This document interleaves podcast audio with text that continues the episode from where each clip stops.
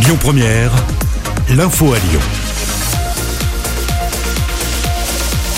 Bonjour Loïc, bonjour à tous. Les boîtes de nuit sont amenées à rouvrir au mois de juillet. C'est ce qu'a dit Olivier Véran, le ministre de la Santé ce matin.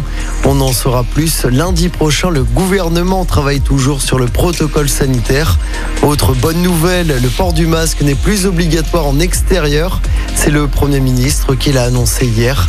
Masque qui reste toutefois, attention, obligatoire à l'intérieur et à l'extérieur dans les files d'attente, sur les marchés ou encore dans les stades.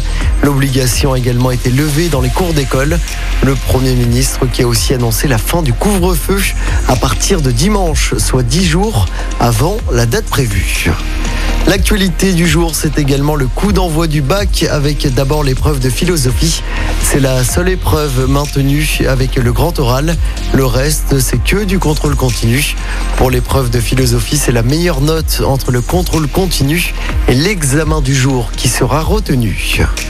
Le conducteur du camion qui s'est renversé hier matin monté de Choulan, placé en garde à vue.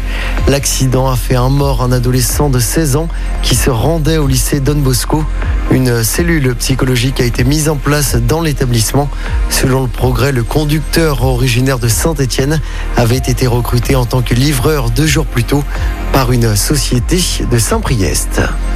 Dans l'actualité également, le Rhône qui est toujours en alerte orange à la canicule. Conséquence de cette forte chaleur, l'épisode de pollution à l'ozone est toujours en cours. La circulation différenciée a donc été reconduite. Il vous faut une vignette critère comprise entre 0 et 3 pour pouvoir circuler librement à Lyon, Villeurbanne et Caluire. La vitesse est toujours, elle, abaissée de 20 km heure sur les axes limités habituellement à 90 ou plus. À trois jours des élections régionales, le Premier ministre Jean Castex participera ce soir au meeting de Bruno Bonnel à Lyon. Ça va se passer à 18h du côté du Matmut Stadium de Gerland. Le premier tour, pour rappel, c'est donc dimanche et le second tour la semaine d'après. Le président sortant Laurent Wauquiez est toujours le grand favori du scrutin. En football, l'Italie, première équipe qualifiée pour les huitièmes de finale de l'Euro. L'Italie a encore brillé hier soir en s'imposant 3 buts à 0 contre la Suisse à Rome.